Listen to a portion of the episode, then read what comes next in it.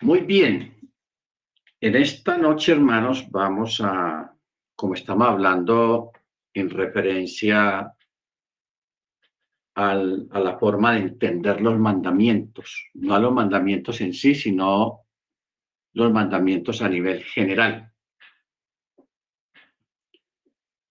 Eh, sobre esto, pues hay mucho que explicar y mucho que decir y de pronto explicar de una forma más concisa ah, acerca de, de la, lo que hablábamos de la distribución de los mandamientos. Porque uno piensa que esto es, todo es lo mismo, pero no es lo mismo. Por eso está en la escritura las palabras misbot, las palabras eh, los mispat, las ordenanzas, o sea, los jukotai, los hukim, los mandamientos que no tienen explicación, que son un misterio aún todavía, y los mandamientos generales, pero yo quiero que, no en esta clase, sino en otra clase, ampliar y mirar ya más exactamente. O sea, nosotros tenemos que entender eh, yo recuerdo cuando estaba estudiando allá en la sinagoga, eh, que nos daban un mandamiento que está escrito ahí. Y uno tenía que decir, responder qué tipo de mandamiento era. Si era un misbot, si era una, una ordenanza o si era una, una ley. Pues en cuál categoría estaba ese mandamiento. ¿Ok? Hasta, ok, hasta entonces, por ejemplo, si yo pongo al hermano Johan, que él es bayuno de Palmira, y pusiera a la hermana Senia, que es dominicana, de ascendencia dominicana, ah, y pusiéramos, a ver, sí, el hermano Johan y la hermana Senia. El hermano Johan si él escribe un documento, una carta a mano o en la máquina de escribir, él escribe según su cultura bayuna, porque en el Valle del Cauca pues hay palabras muy típicas de allá que la gente la acostumbra mucho cuando habla. Igualmente la hermana Senia, la hermana Senia que es de ascendencia dominicana, los dominicanos tienen un montón de palabras que para nosotros no son muy comunes, pero para ellos sí. Y la hermana Senia, yo creo que ella lleva más de 10 años allá en New York. Entonces allá los, yo recuerdo que a los, a los dominicanos de, la gente que vivía ahí en New York, de ascendencia dominicana, ya los llamábamos o los llaman los Dominican York. Dominican York. Entonces, los dominicanos, que tienen muchos años ahí en New York, ellos crearon una, una jerga dominicana mezclado con el, la cultura neoyorquina, porque la cultura neoyorquina es muy arraigada, es muy arraigada, tanto en el vocabulario, en las costumbres, en las fiestas y en la comida, en la forma de hablar. ¿Ok? Entonces, por eso, uno entendiendo esto, sobre las diferentes culturas, también en la misma Biblia, en la escritura, si uno examina bien las cartas de Pablo, Pablo tenía su forma de escribir. ¿Ok? Y él utiliza unas palabras típicas que él aprendió. Por ejemplo, ahora pues, esa es una palabra típica de Pablo. Porque usted ve, si usted lee las epístolas de Pedro, Pedro no usa esa expresión. Son típicas de Pablo. Ahora pues, esa palabrita ahora pues e, está mucho en las epístolas paulinas. ¿Ok? Igualmente, si nosotros leyéramos en el texto hebreo el Evangelio de Juan, de Johanán, Johanán tiene una forma de hablar muy diferente a los demás apóstoles. Matillahu, Mateo. Mateo también tiene su forma, su estilo literario. Mateo es muy técnico, muy técnico. Entonces, lo que hacía ya cuando estábamos estudiando era que nos ponían un texto sin dar la cita, sino el texto escrito, y uno tenía que decir a quién era, quién, de quién es ese texto. Puede ser de David, de Moche, de Samuel, que Samuel también tenía su estilo literario, de Daniel, de Isaías. Isaías es tenaz en su forma de escribir, porque Isaías, el, libro de Isaías es un libro largo, donde una persona lógicamente pues eh, desplaya su, su, su estilo literario, su forma de hablar. Igualmente Ezequiel. Entonces, esta es la otra forma, hermanos, de estudiar las escrituras. No a nivel de textos y volver texto a la gente, no. Sino la forma técnica y científica, y la, eso se llama exégesis. La exégesis abarca esas áreas de estudio sobre el estilo literario de cada geógrafo de la escritura. Entonces, por eso, hermanos, eh, por ejemplo, en el libro de Marcos, que eso no lo hemos tratado todavía, capítulo 16. Si usted ve, si usted tiene su Biblia ahí, en el, el capítulo 16 del libro de Marcos, tiene 20 versículos. Pero en las Biblias ya corregidas, solamente tienen ocho versículos, porque los otros versículos no, no corresponden a, fue una añadidura posterior. O sea, esos otros versículos los añadieron. Y son bastantes. Estamos hablando de, del versículo 9 hasta el 20, 11 versículos. Fueron añadidos. ¿Por qué se decidió que fueron añadidos? Primero, porque no estaban en los, en los, en los escritos más antiguos, en las copias más antiguas, no existían esos versículos.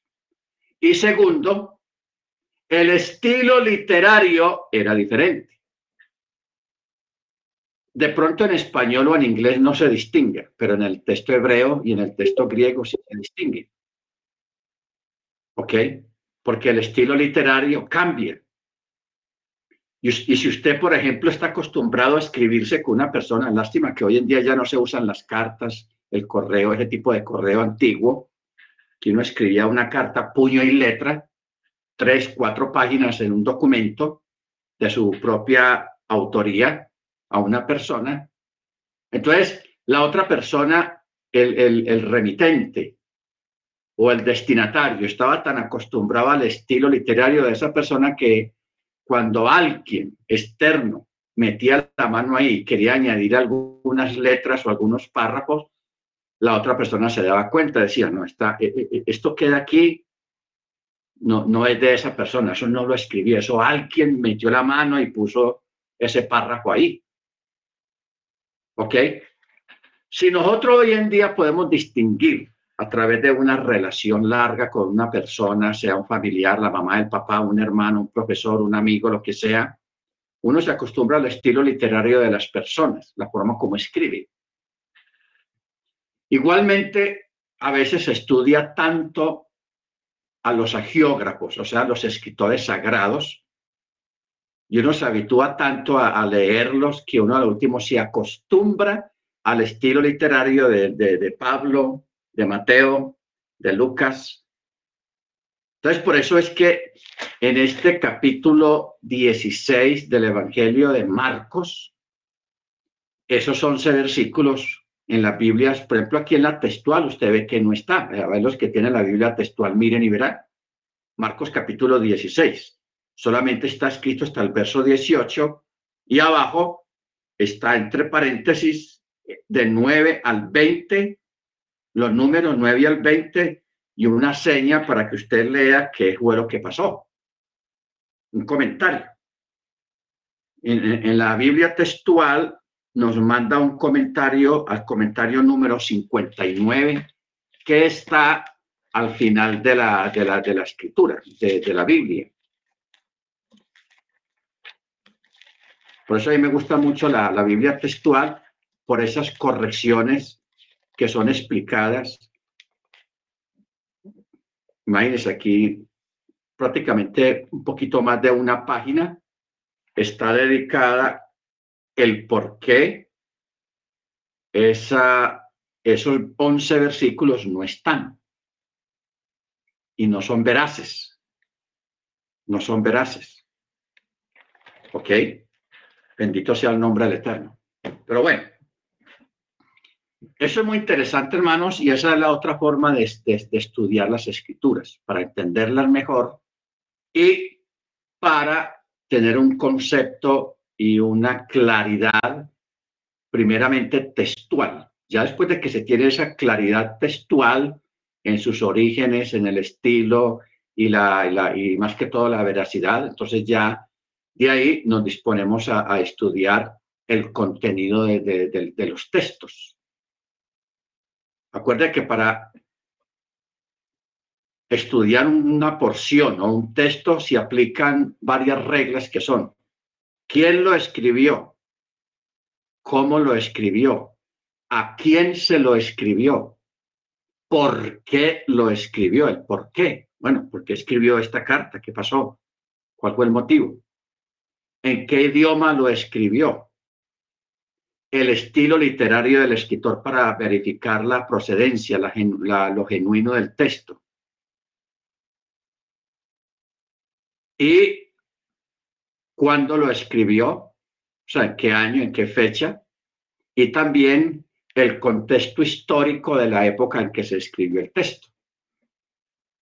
Porque ustedes saben que escribir un documento en tiempos de paz, que, que no hay guerras, se escribe de una forma, pero cuando hay, un, hay algo que está pasando, una guerra o una, o una enfermedad, también afecta el estilo literario del escritor, la forma como se expresa. Entonces, todos esos detalles hay que tenerlo en cuenta para uno poder interpretar un versículo o un párrafo o una porción. Mire usted que eso no es tan fácil. Por eso la, las personas que nunca estudiaron este tipo de cosas, cuando les preguntan por un versículo, lo que hacen es que inventan. Inventan y ahí es donde salen las falsas doctrinas y las malas doctrinas, porque la persona inventa. ¿Ok? Baruch Hashem. Muy bien.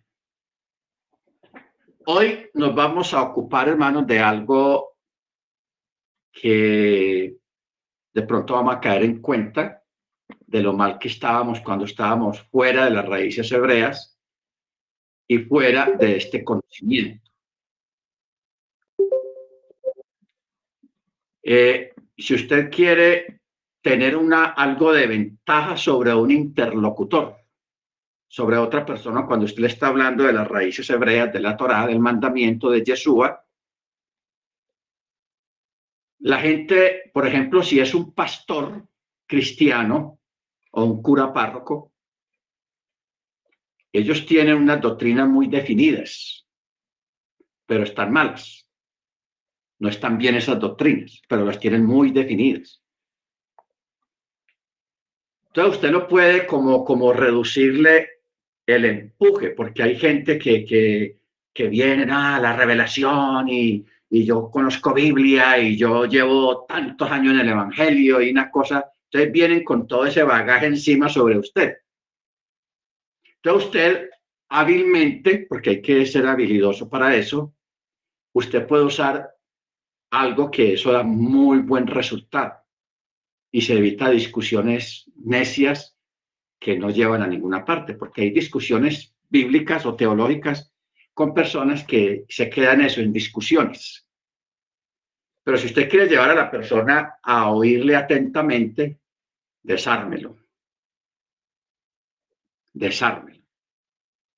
Mire que aquí estamos como lo que llamaríamos un curso de evangelismo, pero más profundo. Bueno, ¿cuál es la forma de desarmar una persona que viene allá? Así sea un pastor.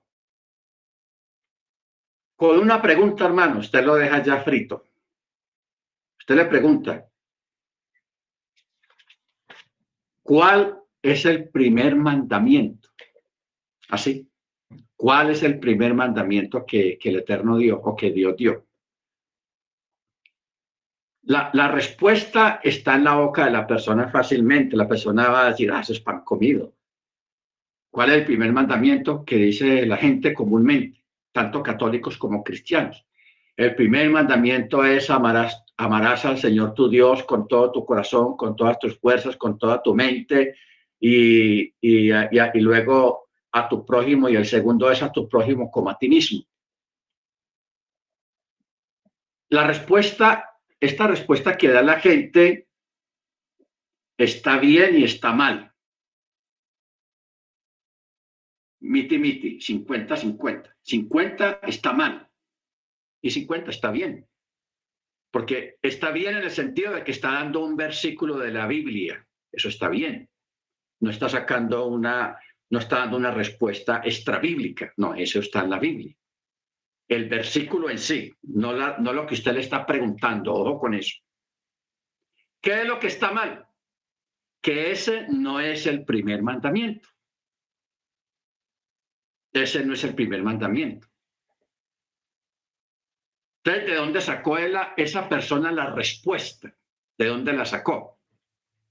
Esa persona sacó la respuesta del dogma católico, porque el dogma católico el catolicismo creó una lista de diez mandamientos, pero eso fue creado por el, por el catolicismo.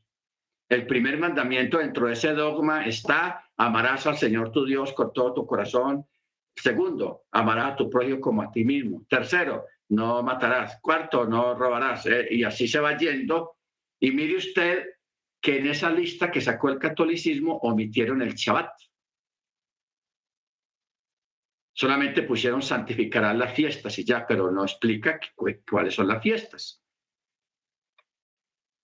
Porque usted ve que la Biblia sí habla de cuáles son las fiestas, que son siete fiestas. Pero esas siete fiestas ni el catolicismo ni el cristianismo evangélico las celebran. Ellos celebran otro tipo de fiestas. Otro tipo de fiestas. ¿Ok? pero las fiestas bíblicas ellos no las celebran. Pero miren, te omitieron el primero y omitieron el cuarto mandamiento, que es el Shabbat. Que ese, ese mandamiento del Shabbat abarca como tres versículos. No vamos a decir que es una, un versículo ahí de cuatro o cinco palabritas y ya. Dejémoslo a un lado. Eso no, no, no, no. No, son tres versículos y eso lo dejaron afuera. Entonces, ya con eso, ya ahí sí puede desarmar la persona porque usted lo va a llevar. Y mire que no lo va a llevar al Antiguo Testamento porque el cristianismo y el catolicismo le tienen miedo o fobia o ignoran mucho el Antiguo Testamento. Solamente del Antiguo Testamento toman lo que les conviene, las promesas, Salmo 23, Salmo 91, Isaías 53, Isaías 35, que son porciones bonitas, llenas de promesas. Y otra palabra que tú eres la, la, de decir que la iglesia es la niña de mis ojos, que nosotros somos la niña de, los ojos. Eh, y, luego, en fin, eh, eh, esos esos párrafos del Antiguo Testamento donde habla de promesas, de bendiciones, de eso sí lo, lo agarran.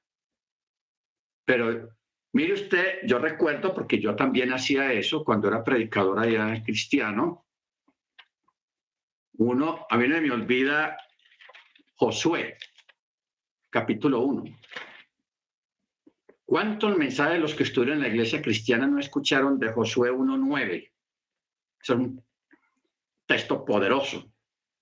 Esfuérzate, mira que te mando a que te esfuerces, seas valientes, no temas ni desmayes, que yo, Jehová, si se lee pues allá, estará contigo donde quiera que tú vayas.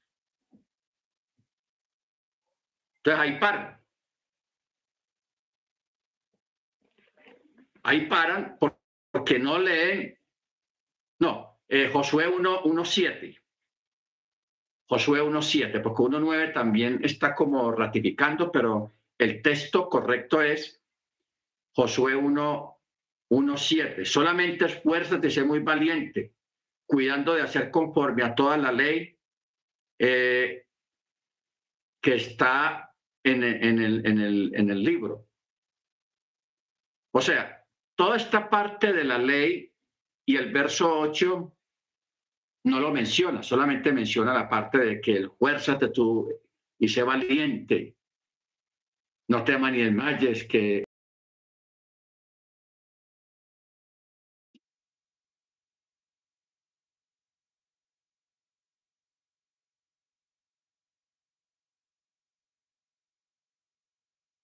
Nuevo Testamento. Porque usted sabe que el catolicismo y el cristianismo es defensor del Nuevo Testamento que esa es la verdad, esa es la revelación, etcétera, etcétera, y es más válido el Nuevo Testamento que el Antiguo Testamento según ellos. Entonces, usted alegre, tiene preparado el texto, Marcos capítulo 12, verso 28. Ahí está. Usted con este texto, hermanos, 12, eh, 28, 29 ya desarma a la persona, porque la persona usted lo, lo va a dejar sin base, llamémoslo sin base jurídica, para irse en contra suya. Ya con eso usted le, le quitó un 50% de fuerza a la persona. ¿Por qué? Porque lo que creó el catolicismo de los diez mandamientos lo heredó el cristianismo protestante. Ellos repiten también lo mismo, la misma lista un error garrafal, teniendo la Biblia en la mano. Eso es lo extraño, tienen la Biblia en la mano. Y este texto está fenomenal. Mire cómo dice, verso 28, capítulo 12 de Marcos. Y uno de los escribas que los oyó discutir y viendo que Jesús respondió bien, se le acerca a Yeshua y le pregunta, ¿cuál es el primer mandamiento de todos? O sea, esto, esto aquí es una cosa clara, no es muy complicada ni hay que hacerle mucho exégesis. Respondiendo, Yeshua dijo, el primero es, oye Israel, Yahweh nuestro Elohim, Yahweh uno es. O sea, el Chema. Ese es el primer mandamiento, el Chema. Y luego dice, y el otro que sigue es, y amarás al Señor tu Dios con todo tu corazón, con toda tu alma, con toda tu mente y con todas sus fuerzas. Y el otro es, amarás a tu prójimo como a ti mismo. Mayor que estos no hay otro mandamiento. Entonces, ¿qué está respondiendo Yeshua? Que realmente el primer mandamiento es una declaración una declaración, no es ni un mandamiento ni positivo ni negativo. Cuando decimos positivo y negativo es, cuando es positivo dice, harás, esto harás, es un mandamiento positivo. Y el negativo es, no matarás, no robarás, no harás falso testimonio, ya esos son mandamientos negativos. Así se les llama a nivel de enseñanza, didáctico. Ok. Cuando usted le, le, explica esto o le muestra esto a una persona, ya usted lo dejó fuera de base o, lo, o le quitó el impulso. El impulso. Porque la gente tiene el concepto de que el primer mandamiento es amarás al Señor tu Dios. ¿Ok? Pero, más sin embargo, ese no es. El primero es, oye Israel, Yahweh nuestro Elohim, Yahweh uno es. Es el Shema. Y el contexto del Shema, usted sabe dónde está, allá en, en, en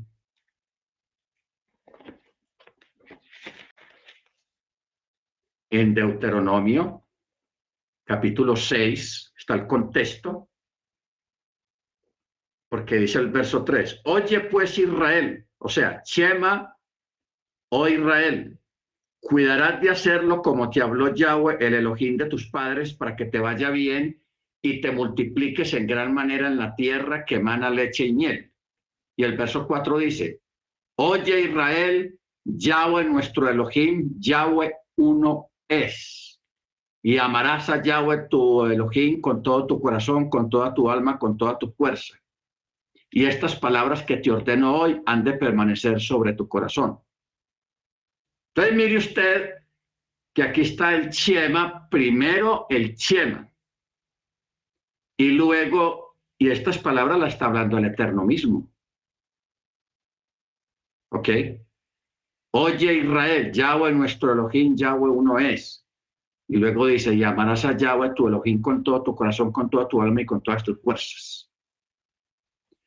Esto, hermanos, es lo que está Yeshua repitiendo.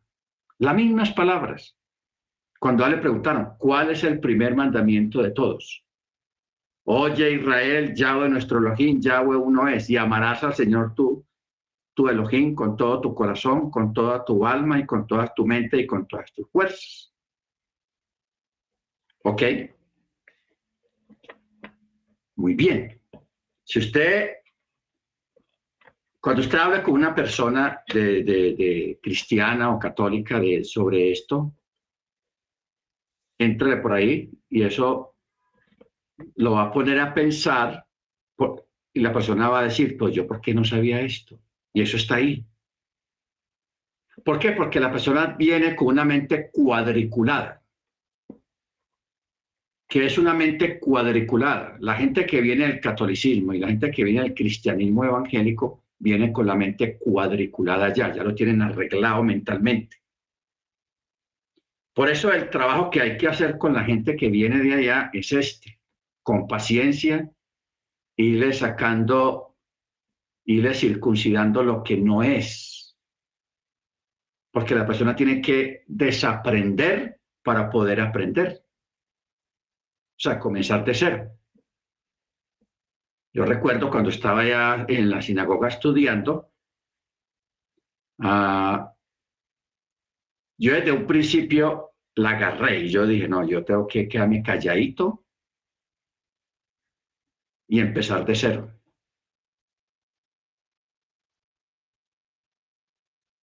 Empezar de cero, porque a veces uno quiere, piensa que uno sabe Biblia, que porque uno conoce muchos versículos. Pero ¿qué pasa? Que los profesores, el, el Moré, ellos sabían otras cosas que yo no sabía. Entonces yo por eso dije, no, yo me voy a poner a pelear aquí, a discutir con el Moré, más bien voy a aprender me quedo calladito y absorbo toda la, enseñanza, etcétera, etcétera. Y ahí vamos desaprendiendo para poder aprender. O sea, la, la, la, facultad, hermanos, para hablarle a una persona de, la, de las raíces hebreas de la Torá, exige mucha paciencia y exige también una estrategia una estrategia. Si la persona es muy pasiva, si usted ve que la persona es muy pasiva, ah, sí, sí, ah, soy muy bonito, oh, sí, uy, qué bueno, eso, qué belleza y todo eso, pero la persona no pasa de ahí. Entonces, si usted ve que la persona le gusta escudriñar, le gusta estudiar, le gusta, entonces ya usted empieza a darle unos tips, unos tips para que la persona despierte la curiosidad. ¿Cuáles son los tips? Lo de los cuervos, lo del gallo. Antes de que el gallo cante, me, negarás lo que Jesús le dijo a Pedro. Que ustedes saben, yo aquí, aquí hemos explicado qué significa eso del gallo. Porque uno piensa que es el gallo ese, el kikiriki que canta por las mañanas, y no es el kikiriki que canta por las mañanas de dos patas, el gallo, sino que el gallo era un vigilante, un sereno, como en algunas partes le dicen el sereno, en New York le dicen el guachimán, me acuerdo la palabra ya, el guachimán, el hombre que vigila en la noche. Eh, el sereno, el celador, el vigilante en Israel, en Jerusalén, en esa época lo llamaban el gallo. Lo mismo que de los cuerpos. Otro que escribió Jesús en el piso. Otro, ¿por qué llevaron la ropa de, Saul, de, Esteban a los pies de Saulo? Que esas, esas cosas no están explicadas ahí en, la, en, la, en, la, en los evangelios. Eso no está explicado. Simplemente el relato va que solamente un judío entendería bien esas partes de esos relatos. Pero uno que no es judío, que es extranjero y bien lejos de Israel, no va a entender. Entonces lo que va a hacer es que va a inventar. Va a inventar porque no sabe culturalmente qué significa eso allá en esa tierra donde se escribió la, la Tanakh. No sabe. ¿Ok? Por ejemplo, si usted le menciona a un cristiano o a un pastor cristiano la palabra Tanakh, la persona no sabe, ¿eso qué es? No sabe qué es eso. Tanakh. Y Tanakh es un acróstico de, de, toda la Biblia. De toda la Biblia. Lo que pasa es que la nosotros heredamos la palabra Biblia y la palabra Biblia es una expresión que viene del griego que se dice biblos, biblos. Y biblos en griego quiere decir biblioteca. Imagine usted. O sea, la, la, palabra Biblia no tiene una connotación sagrada ni religiosa, como debía de ser. Porque la Biblia, la palabra Biblia quiere decir biblioteca. Y así, quedó en nuestro idioma, tanto en español como en inglés, quedó, porque en inglés es biblos o biblos. Pero eso es heredado del griego, un embolate tenaz. Pero la palabra correcta es Tanakh, ni siquiera Torah. Porque Torah, la palabra Torah es solamente los primeros cinco libros de Moisés, que se llama el Pentateuco. Los primeros cinco libros, eso es Torah. Pero entonces los otros libros, ¿cómo los vamos a llamar? El resto de, los libros, ¿cómo los llamamos? Entonces, para eso, desde la antigüedad se creó la palabra Tanakh, que eso es la distribución de las, las tres grandes distribuciones que tiene la Biblia. La Tanakh, que son la T de Torah, cinco libros. Nevi'im, la N, Tanakh. Nevi'im son todos los libros de los profetas, los libros proféticos. Y la K de kiosco, Nak, Tanak, es Ketuvim. Ketuvim son los otros escritos que abarca los salmos, eh, Reyes, Primera de Samuel, Segunda de Samuel, Primera de Reyes, el libro de Crónicas, Esdras, Nehemías. Todos esos libros abarcan lo que es Ketubim, que se llama los escritos, que dentro de esos escritos está incluido el Brihadacha, el Nuevo Pacto, el Nuevo Testamento aunque el Nuevo Testamento eh, está parte del antiguo pacto, porque la palabra Tanakh es una palabra más antigua porque es antes de Machía, en esas tres divisiones, Torah, Nevi'im y Ketuvim. O sea, el Pentateuco, los profetas y los escritos. ¿Ok? Muy bien. Entonces, hermanos, por eso la palabra Biblia es una palabra griega y no tiene nada que ver, no, es una connotación que sea dirigida a la escritura. Porque la palabra Biblia es Bibles o Biblos, eh, viene, quiere decir biblioteca. Biblioteca. Así, lo, así quedó y así lo dejó la gente. Pero si usted dice, como dicen las escrituras, está mejor. O como dice la Tanakh, está mejor. O como dice el escrito sagrado o el libro sagrado, está mejor. Porque antiguamente a los creyentes en la época apostólica, a los creyentes los llamaban los del libro, ese era el apodo. Los del libro. ¿Ok? El libro. Entonces, ese era un apodo que, que tenían los creyentes, porque siempre hablaban del libro, o sea, de la Tanakh. Baruch Bendito sea su nombre. Muy bien. Ahora, vamos a entrar en materia en el sentido de por qué el Chema es el primer mandamiento y el que está por sobre todos. O sea, si fuéramos a hacer una pirámide de la, de la escritura, de la Tanakh,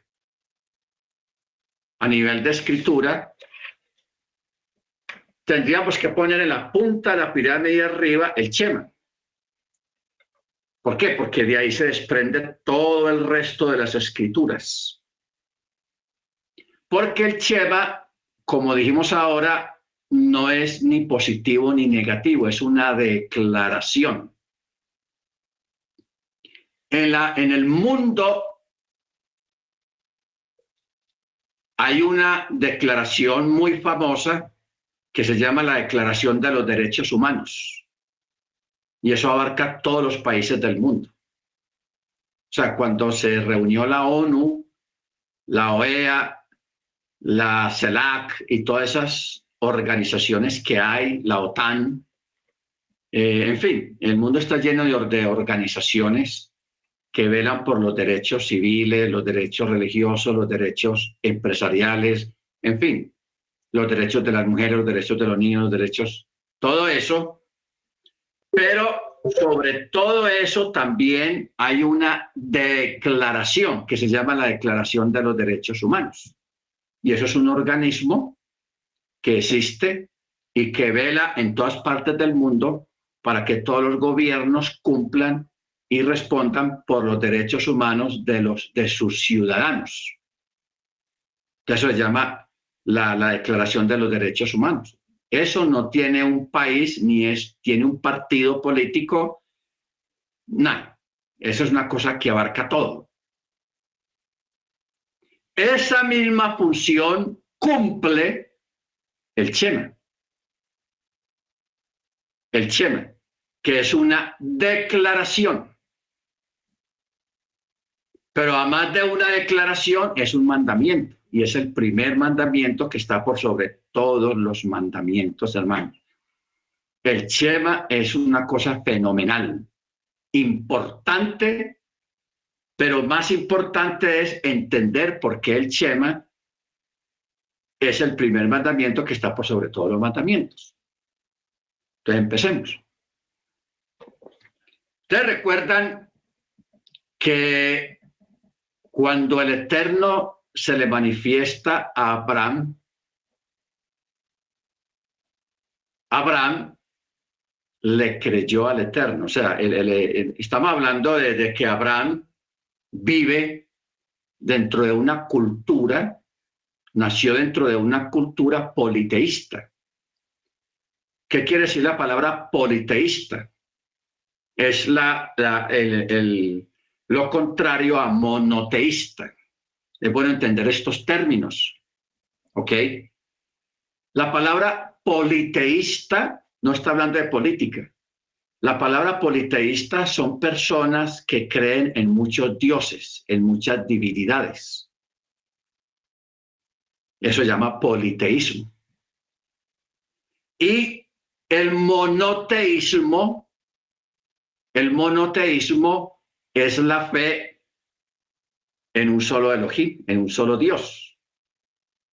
Entonces nosotros somos monoteístas, porque creemos en un solo Dios. Ya el que crea en dos, en tres, en cuatro, en cinco, bueno. O sea, la vez pasada hablábamos de ese libro que yo tengo acá. Ah, que ese libro habla acerca de, de las de un, de un historiador antropólogo, un antropólogo, porque los antropólogos son los que estudian los, los pueblos y sus creencias y sus desarrollos culturales. Un antropólogo francés se dio la tarea de, de, de estudiar todas las culturas mesopotámicas, o sea, en Mesopotamia, desde Ur de los Caldeos, hasta esa época se fue a estudiar las divinidades y los dioses en los que esas culturas antiguas creían. Eran como 5.200 dioses, eso es una cosa impresionante. Tenían 5.000 y punta de divinidades. Claro, entre esas divinidades habían unas más fuertes que otras. De ahí fue que salió el panteón el panteísmo, eh, donde están las principales divinidades de esa época. Por ejemplo, la vez pasada habíamos hablado de que la marca Mazda de los carros, que son carros muy buenos, la marca Mazda, y que tiene un símbolo, el símbolo de la Mazda, que es muy conocido, que ese símbolo nunca cambia ni va a cambiar, no lo pueden cambiar.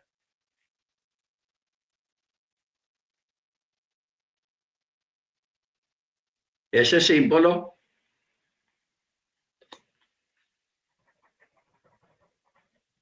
de la Mazda, cuando uno va a la antropología o va al si usted alguna vez va, hermanos, a, la, a, Londres, saque unos dos o tres días para visitar el Museo de Londres. ¿Por qué? Porque en el Museo de Londres hay mucha información ahí. Eso es increíble lo que tienen ahí en ese museo. Se necesitan por ahí unos tres días para uno ver todo lo que hay ahí, porque es un museo gigantesco. Existen en el mundo dos museos muy grandes y muy famosos y que hay que, vale la pena ir a verlos para uno empaparse de la historia. Uno es el Museo del Louvre en París y el Museo de Londres. Este es el símbolo de Mazda. Todos lo conocemos. El asunto es que cuando usted va a los libros históricos y las pinturas y los objetos antiguos que han encontrado, hay un, había una divinidad que viene de la época de Ur de los Caldeos que se llamaba Mazda. Era el rey de la guerra, el dios de la guerra. Así se llamaba, el dios de la guerra. Muy violento. Y el símbolo era unas alas así. Ese símbolo de, que tiene el carro Mazda en sí eran unas alas como un ser alado así, pero así curvo, como unas alas. Ya cuando se adoptó el, el, símbolo de Mazda, pues lo hicieron más definido, de una forma muy definida, y ahí quedó. Mire que ese símbolo de Mazda no lo han cambiado. Igualmente, el símbolo de la Toyota se parece mucho al de la Mazda, pero tiene otras adiciones, pero se parecen un poquito. El símbolo de la Mazda y el símbolo de la Toyota. También esa marca Toyota, hermanos, también viene de una divinidad muy antigua. O sea, hoy en día hay marcas de productos que están en honor a las divinidades antiguas. La Mazda, la Toyota, la marca Avon o Avon, de eso de cosméticos, perfumes y cosas. Eso también es una marca no muy buena. Y hay un montón de marcas que si uno se pone a mirarlas, hermanos, están honrando a las divinidades antiguas. O sea, eso, esas divinidades antiguas todavía son vigentes en esta época a nivel de marcas. Eso es tenaz, muy tenaz. Entonces, ¿qué pasa? Abraham vive en una cultura politeísta. Entonces el Eterno le habla a Abraham, porque el Eterno vio el corazón de Abraham que él no creía tanto en eso, que estaba rodeado de su familia, porque la familia de él era idólatra, el papá y toda esa gente. Entonces,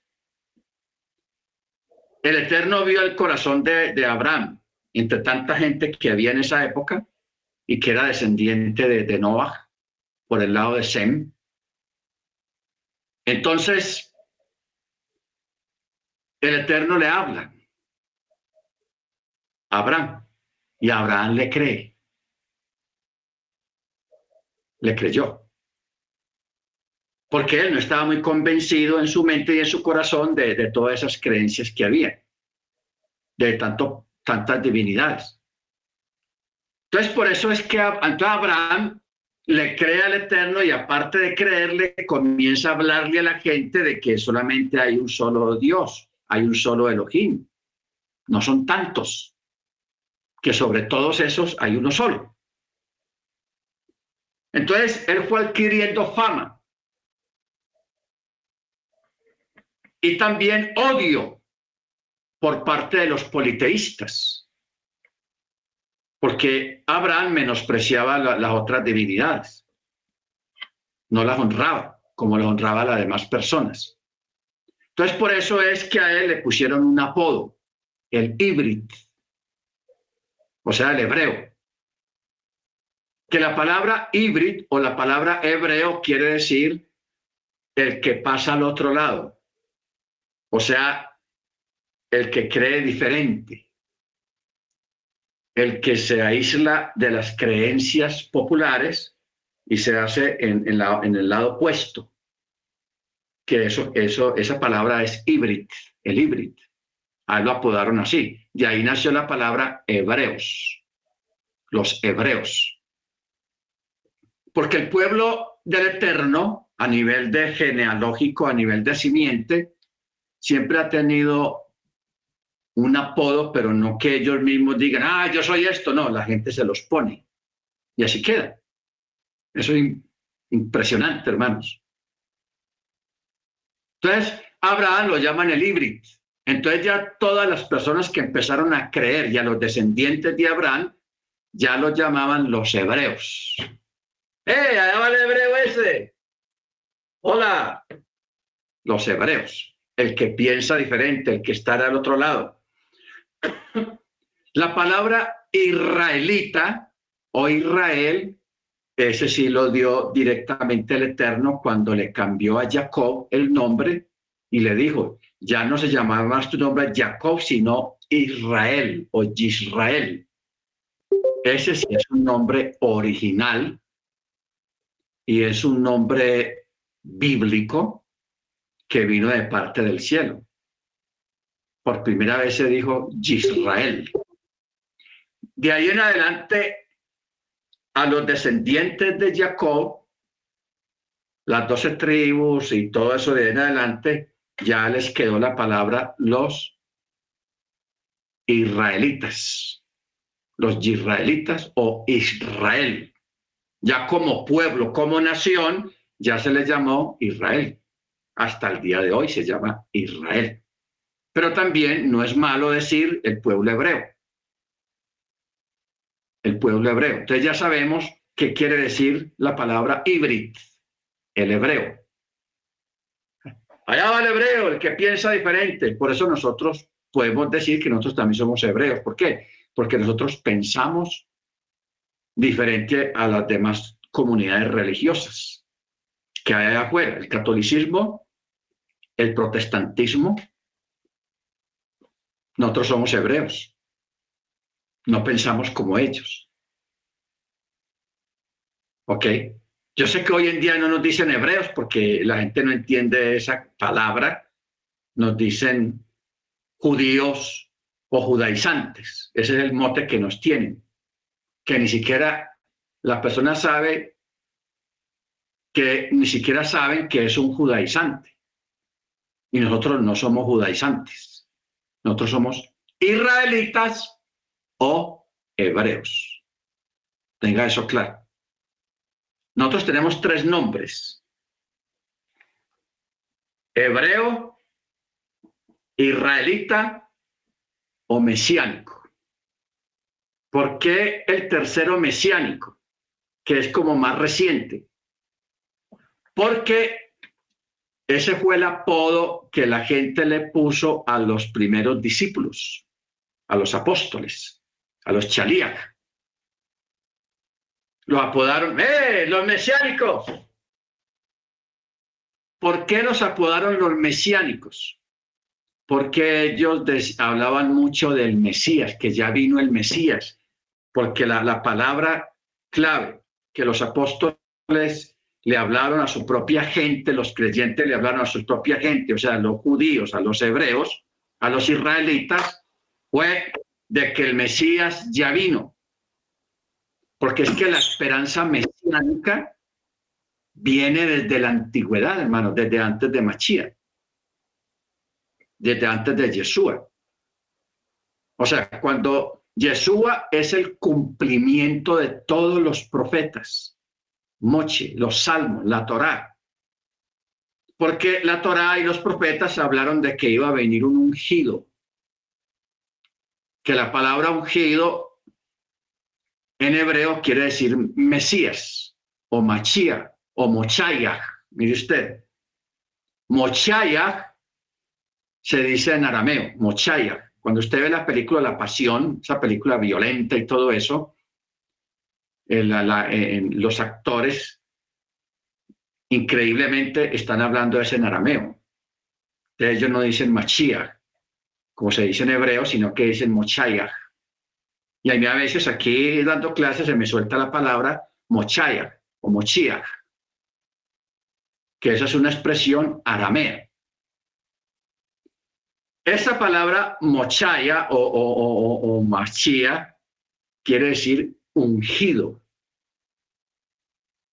Porque el judaísmo en esa época estaban esperando al ungido, que, eh, que el Eterno les había prometido a través de Moche en los salmos y en los profetas, el ungido.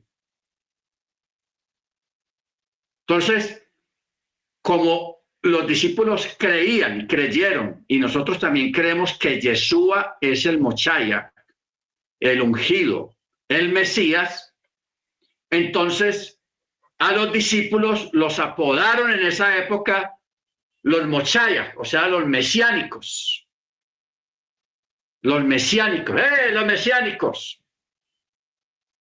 Por eso nosotros hoy en día no tenemos que tenerle miedo a esa palabra ni aversión a esa palabra porque nosotros somos mesiánicos. ¿Por qué somos mesiánicos? Porque creemos que Yeshua es el Mesías. Por eso cuando usted ve eh, videos en YouTube de los judíos ortodoxos que no creen que Yeshua es el Mesías, ellos tienen muchas canciones donde anhelan que el Mesías venga, porque ellos todavía lo están esperando. Yeshua ya vino, el Mesías ya vino hace dos mil años, pero como ellos no creyeron en, en Yeshua como el Mesías, ellos todavía lo están esperando y todavía, y eso lo reflejan en las canciones. Hay una canción que eh, a mí no me olvida, se llama que Mesías venga ya que el Mesías venga ya, y esa es la esperanza, que ellos todavía lo están esperando. para nosotros ya vino. Se llama Yeshua Hamachia. O sea, cuando decimos Yeshua Hamachia, estamos diciendo Yeshua el Mesías, el ungido, que ya vino.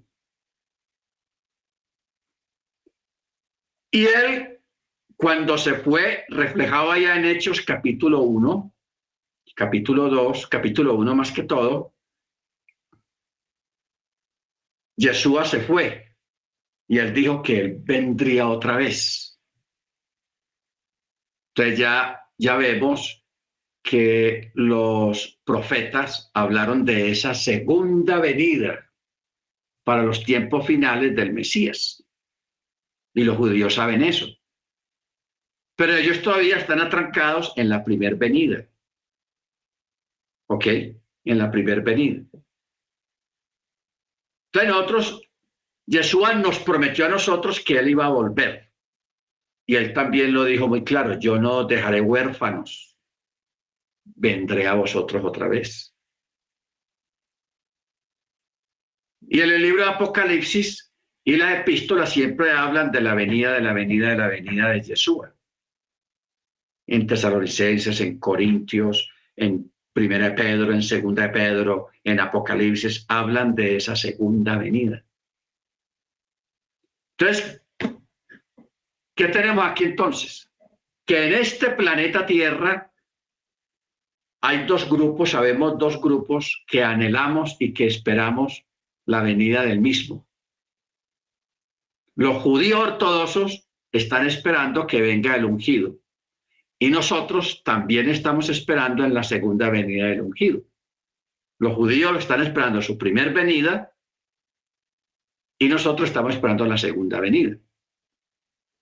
Entonces, como siempre hablamos de la palabra, por ejemplo, en español, en la Biblia Reina Valera, quedó la palabra Jesucristo.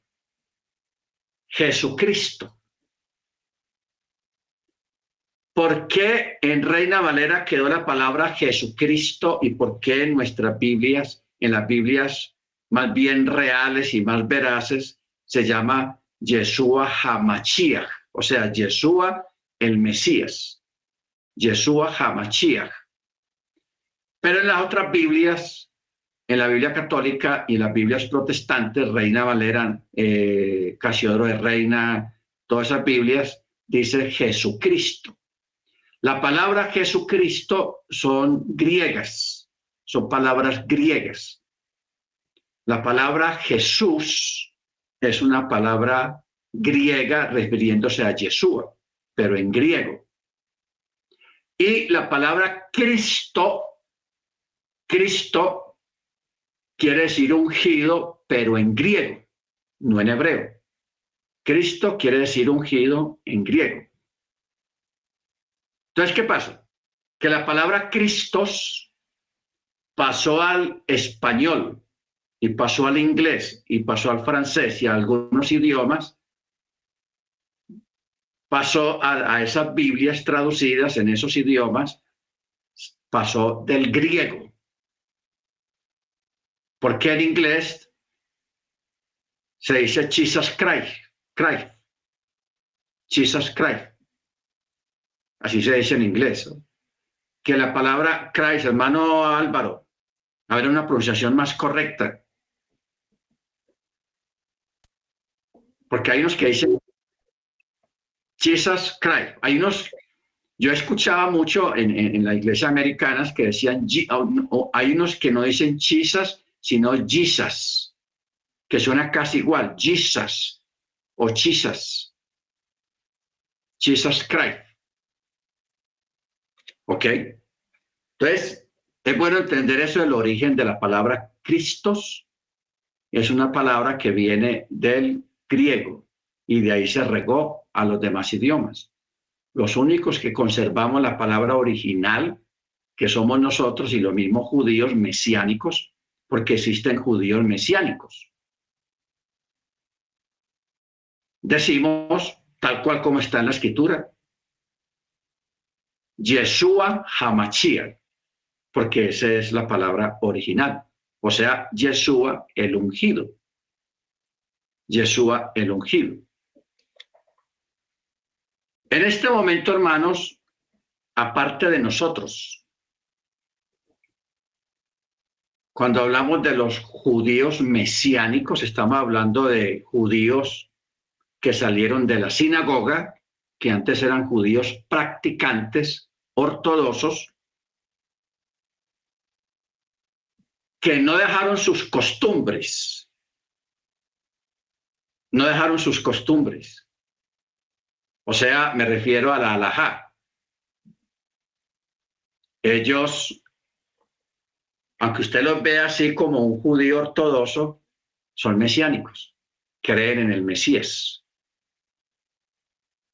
Y hay otros que vienen de, la, de la sinagoga reformista, porque es que todos los judíos ortodoxos no son ortodoxos. Yo estudié en dos sinagogas diferentes. Yo, estudié, eh, yo comencé a estudiar en una sinagoga reformista, donde la gente viste normalmente, no visten de negro, visten normalmente. Simplemente cuando van a la sinagoga al servicio, sí se ponen la kippah, pero para el servicio. Y se ponen el talit y los sisit en los servicios de Shabbat o en las fiestas. Y luego ahí eh, esa, esa sinagoga se llama Betam, así se llama, gigantesca, es un monstruo de edificio, tiene su propia escuela ahí de los niños, etcétera, etcétera. Luego me, me recomendaron para ir a estudiar en una sinagoga ortodoxa, donde todos son de negro, las mujeres se cubren la, la, cabeza, eh, en fin, ortodoxos mero ortodoxos.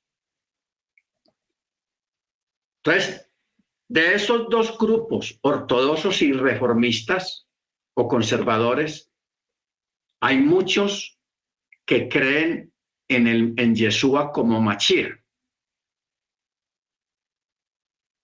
Entonces ellos hacen sus reuniones de Shabbat aparte de la sinagoga. Entonces ellos tienen la fe en Yeshua. Por ejemplo, eh, el que escribió varios libros, que él tiene su, su comunidad allá en New Jersey. Ah, porque yo aquí tengo dos libros de él.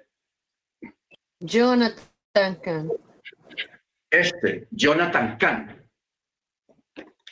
Este libro que Jonathan Kahn, que está aquí en la foto, él nació y vivió, él era ortodoxo, porque él nació en la sinagoga, él es de padres judíos o israelitas, hasta que él conoció al Mesías, a Yeshua como Machía. Entonces él eh, se retira un poco de la sinagoga y él celebra chavás, las fiestas, simplemente que es una persona muy ilustrada y tiene, él como que se levantó en el mundo político allá en Washington, porque él tiene muchos amigos, eh, senadores, congresistas, y él, a él le han dado plataforma en reuniones de congresistas, de senadores, de legisladores, lo invitan a que les hable, porque el hombre tiene una habilidad muy buena para hablar de la Torá sin que suene muy religioso. ¿Ok? Pero tiene mucho conocimiento. El, hombre es tenaz, él conoce muchas cosas. Entonces él tiene su sinagoga allá en New Jersey, la única que puede, la que está cerquita de allá es la hermana Senia. Cualquier día, hermana Senia, si quieres ir allá, es en inglés, los servicios, pero está cerquita de usted de ahí de Manhattan, en, New Jersey. Amén, amén. Yo tengo varios libros de él, me gusta mucho también. Amén. Entonces, así como él, hermanos, hay muchos, muchos judíos, pero ellos no se juntan con nosotros. ¿Por qué no se juntan con nosotros siendo que tenemos la misma fe en Yeshua? Porque como ellos vienen del judaísmo ortodoxo, eh, ellos quieren seguir conservando esas costumbres que no son malas, costumbres ortodoxas, o sea, el celo de la Torá, porque nosotros somos mesiánicos, creemos en Yeshua, guardamos el Shabbat, celebramos las fiestas, pero nosotros no somos tan tan ordenados o organizados en, el aspecto ortodoxo de costumbres ortodoxas, entonces ellos, para ellos sería como un retroceso juntarse con nosotros. ¿Ok? Porque yo recuerdo hace unos años eh, vino aquí a Medellín de Bogotá un Moed, o sea, un experto en sacrificios kosher cómo sacrificar un animal kosher para llevar la carne de esos animales a, las carnicerías, eh, a las tiendas. Entonces, él estudió para eso. Entonces, ellos, como aquí en muchos supermercados y tiendas por departamentos, mucha gente les pregunta a ellos, ah, aquí no tienen carne kosher. Ah, no hay carne kosher. Ah, bueno, gracias. Entonces, eso ha hecho que algunas tiendas de esas grandes se quieran meter en el negocio de la carne kosher y de productos kosher, supervisados por un, por un root.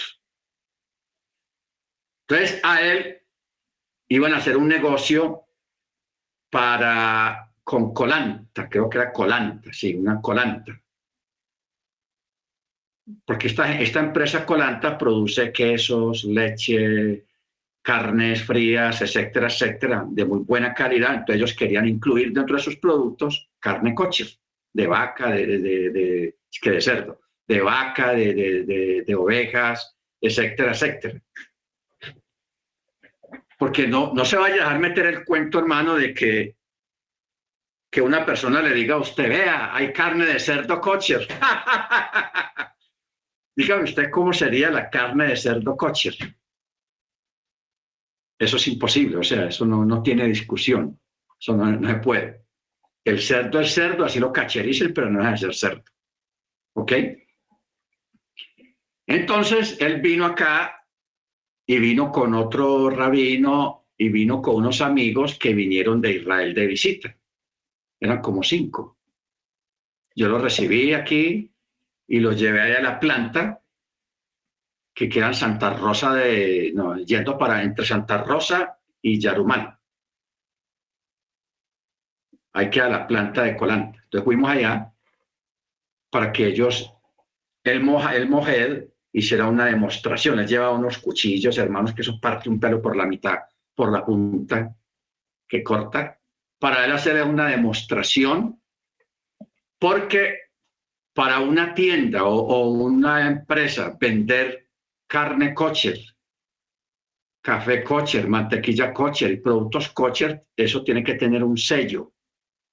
Y ese sello lo debe dar una persona que estudió y que tiene la licencia para dar su marca, kosher, para avalarlo kosher. Entonces, ellos se fueron conmigo, yo iba manejando y ellos iban uno adelante y tres atrás venían hablando. Todos eran mesiánicos, pero vestían como ortodoxos. Entonces ellos venían hablando que la alajá, que los, los, en fin, usando términos alágicos. Entonces yo los venía escuchando, manejando y escuchando. Entonces, ah, yo no tuve mucho tiempo de hablar mucho con ellos, pero ellos creen en Yeshua y los que vinieron de Israel, ellos están afiliados a una institución rabínica ya ortodoxa, pero son, tienen la fe en Yeshua. Entonces viene una pregunta, ¿cómo hacen ellos para convivir creyendo en el Mesías en medio de ortodoxos que no creen en el Mesías? Uno de ellos me dijo de que allá en Israel hay muchos grupos mesiánicos, ortodoxos y de reformistas. La ley allá en Israel no les ha permitido todavía legalizar el estatus de una comunidad mesiánica, no lo dejan, porque allá en el Knesset El Knesset es el parlamento israelí, son políticos, seculares. Entonces ellos, ellos hermanos, no han permitido que los mesiánicos tengan sus comunidades legalizadas. Entonces ellos se reúnen en casas.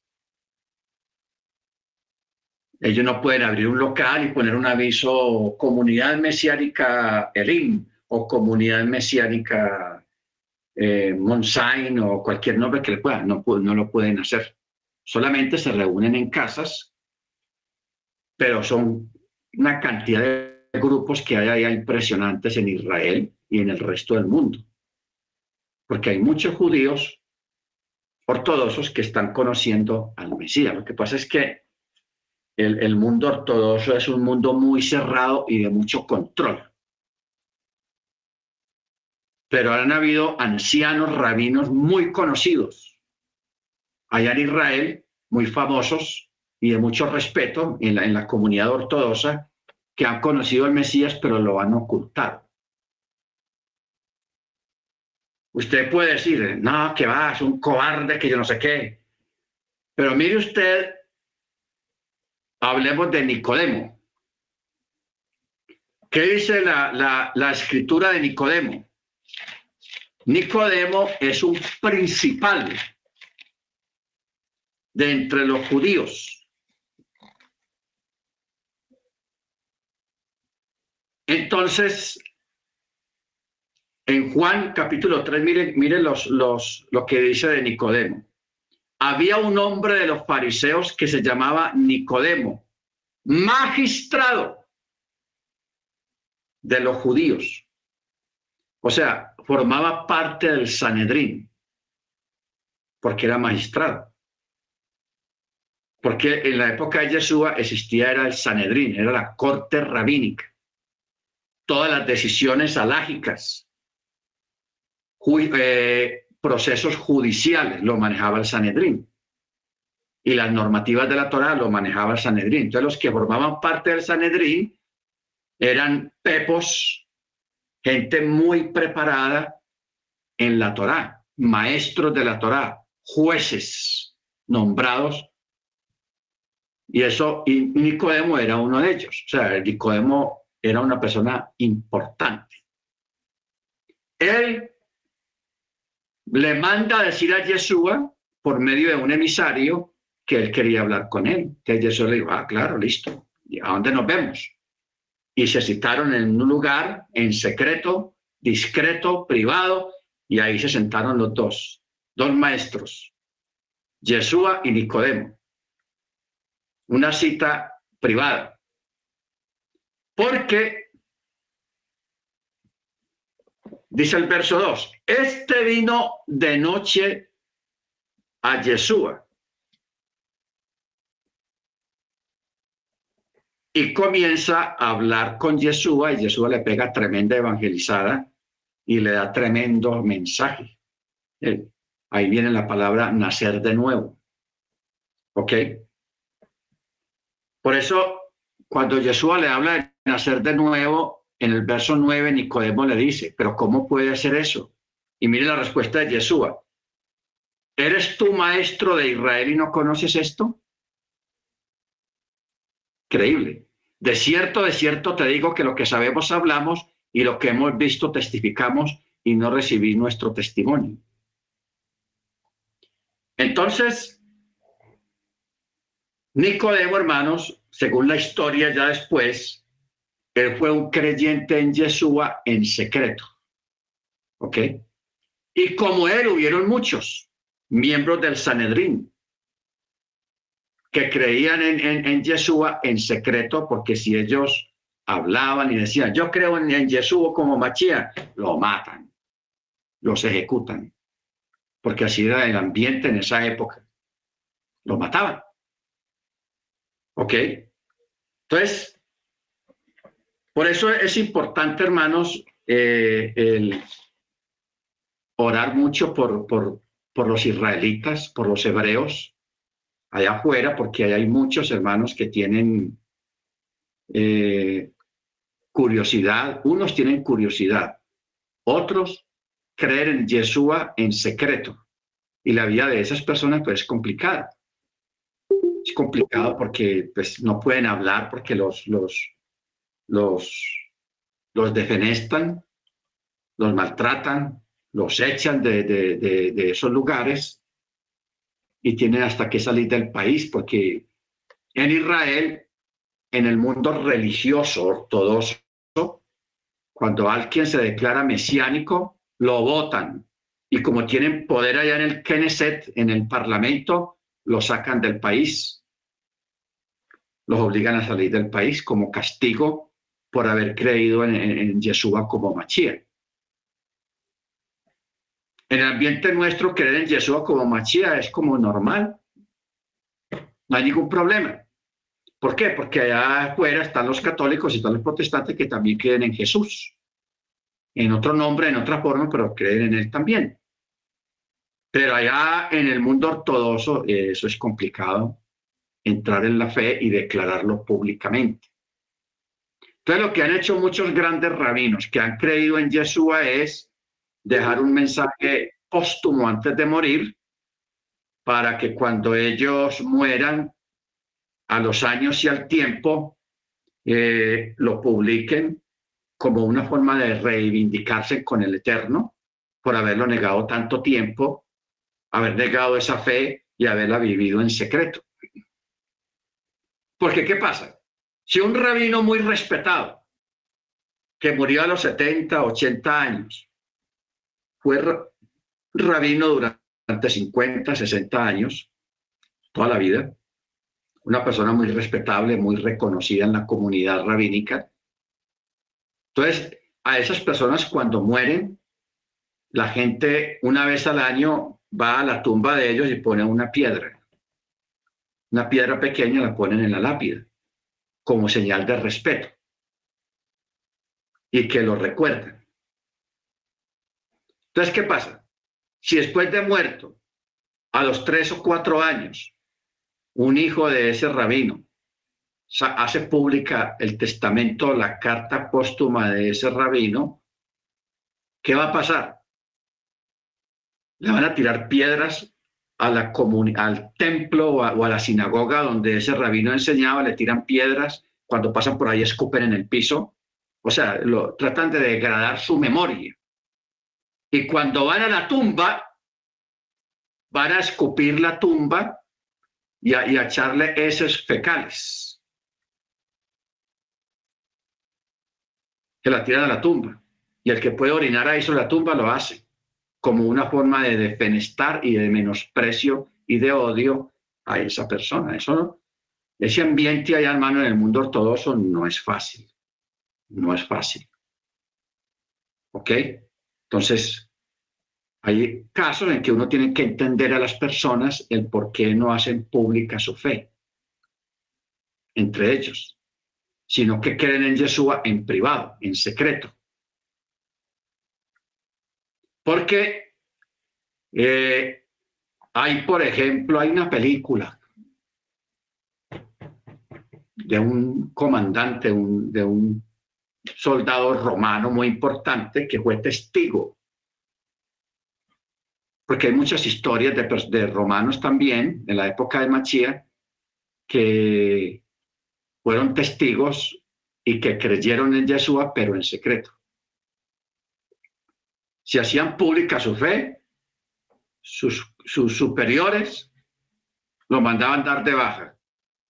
Y si fueran a acercarse a los creyentes mesiánicos, les tenían desconfianza, no lo recibían no, usted es un romano, no lo vamos a recibir, usted de pronto es un encubierto y alguna cosa. Ustedes tampoco lo recibían entre los creyentes mesiánicos.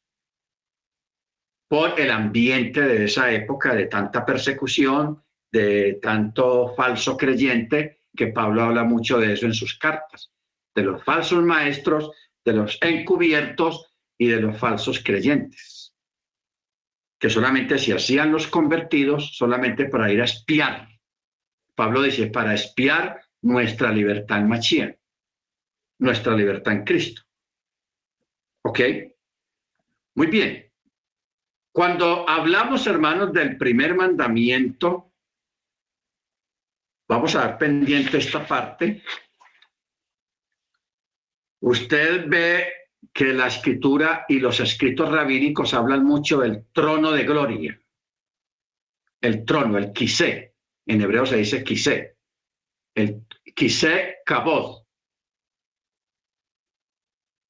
El trono de gloria no es una, una silla para uno sentarse donde el Eterno se sienta. No, no, no lo podemos mirar de esa manera. El trono de gloria alude a la presencia, la soberanía del Eterno. O sea, su cabod, su gloria, su soberanía. No a un lugar específico o una silla específica. Entonces, cuando usted vea en los profetas, en, en, Apocalipsis, que dice que uno sentado en el trono, eso es alegórico, simbólico. ¿Ok? Ojo con eso. Porque nadie puede decir de que, de que reducir al eterno a, un, a, un, cuerpo y que está sentado en un, en un lugar específico, eso es imposible. Esos son descripciones alegóricas para poder relatar algo en referencia a la presencia del Eterno. Y ahí entendemos lo que vio Esteban. ¿Qué fue lo que, que hizo Esteban cuando lo estaban apedreando? De que él vio al Eterno. Mira que, lo que él dice, sentado en su trono. O vio a Yeshua sentado, no, él dice que él vio a Yeshua sentado a la diestra de Dios. Entonces, cuando un judío lee eso, lo va a entender perfectamente. Pero cuando un católico o un politeísta lee eso, dice, ah, entonces había uno, dos, empieza a contar. Pero cuando uno tiene bien clara lo que es el eterno en esencia, uno no se va a enredar. Por eso un judío no se enreda en lo que vio Esteban. ¿Qué fue lo que vio Esteban? Lo único que Esteban sí vio realmente, literalmente, fue a Yeshua. La pregunta es, ¿cómo vio a Yeshua?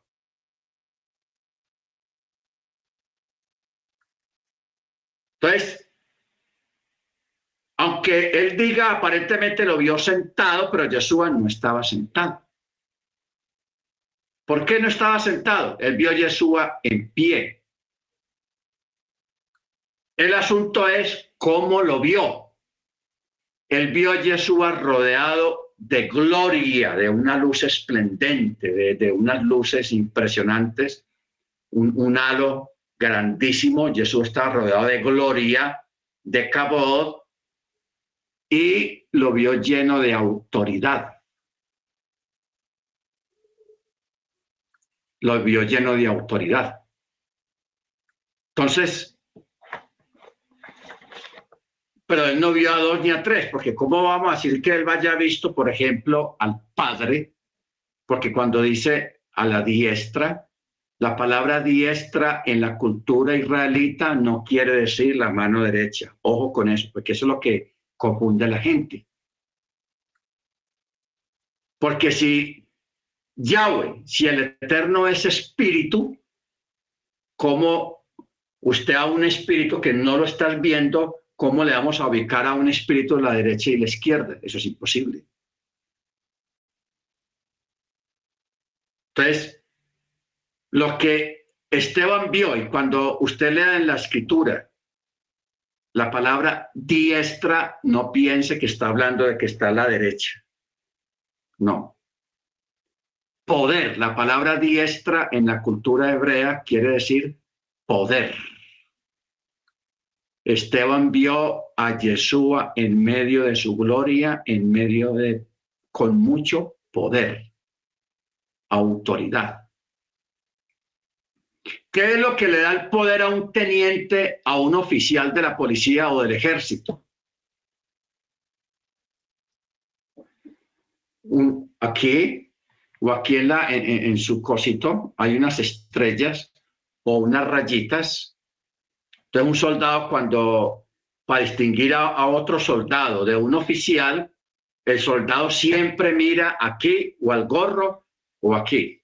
Que aquí tiene las insignias de si es un teniente, si es un almirante, si es un, oficial o un teniente primero, teniente segundo. Mira eso, pero la persona es igual.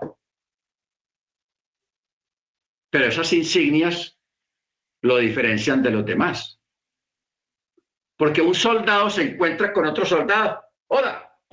Pero cuando un soldado va de frente y, ve un oficial o un teniente, inmediatamente tiene que hacerle el saludo porque es un superior.